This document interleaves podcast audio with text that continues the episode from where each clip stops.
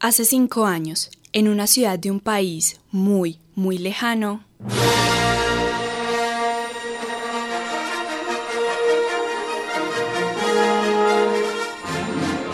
eran tiempos venturosos para Medellín.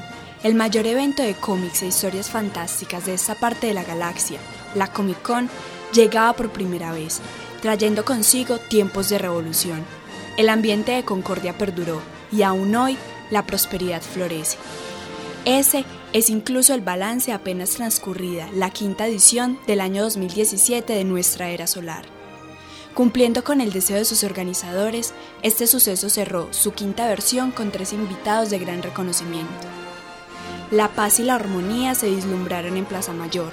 El malvado Lord Darth Vader y miembros de la Orden de los Caballeros Sith coexistieron complacidos junto a los Jedi.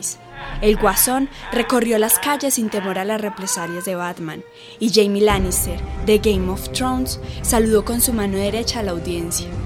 Visitantes de galaxias lejanas y de dimensiones alternas concedieron a los micrófonos de la urbe de su preciado tiempo para dilucidar su sentir sobre este evento multiversal.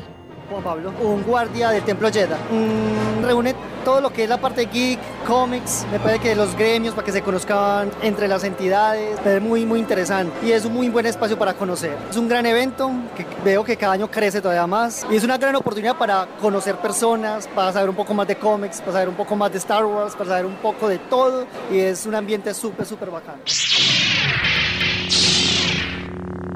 Melissa Gómez, Mid Paladin Hero. Eh, desde el niño más pequeñito hasta el señor de tercera edad se lo va a gozar porque resume todo lo que nos puede gustar desde niños hasta viejitos, eh, películas, libros, series, anime, manga.